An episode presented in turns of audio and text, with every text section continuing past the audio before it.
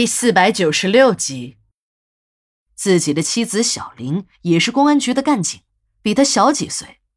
在两个人走到一起之前，也就是老金参军之前，和自己的一个同乡小秦好过几年。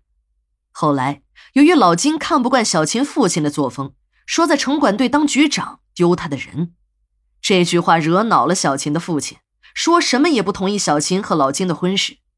就这样。两个人又吹了，最后小琴嫁给了父亲的一个得力助手小贾，也就是后来的贾局长。老金呢，娶了公安局的一名女警小林。小林人长得漂亮，在公安局里有很多年轻人追求，可她一个都没看上眼，偏偏看中了这个从部队转业的金大炮，说这个人实在是靠得住的男人。日子一直过得很平静。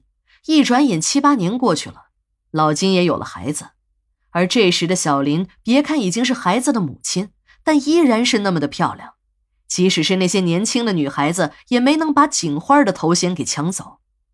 老金为此也很得意，人前人后的夸自己的老婆是超级美女。一天晚上，小林值班，但第二天等同事们赶到单位时，小林却不见了。最初。同事们还以为小林临时有事儿，就连老金也没有挂在心上。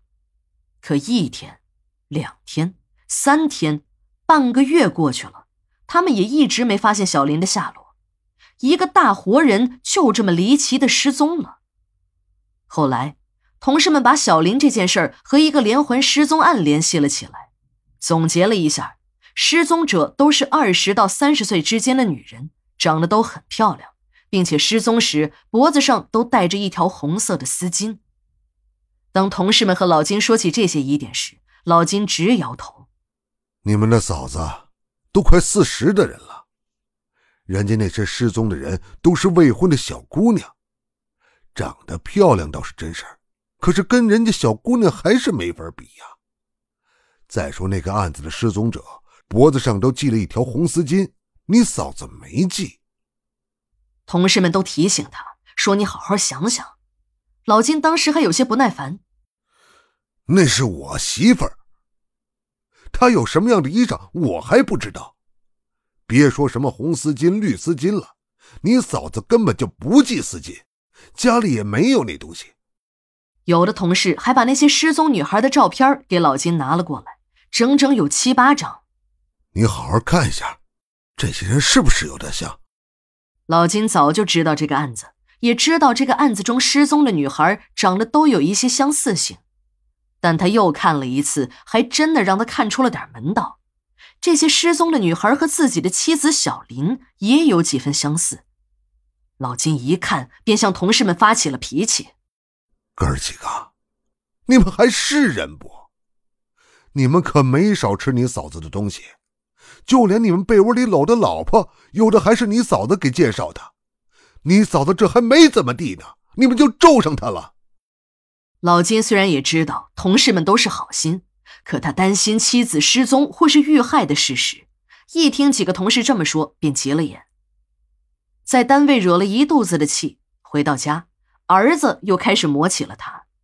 老金的母亲说：“这孩子已经一天没有上学了。”老金一听儿子不去上学，那还得了？上去就要抡巴掌。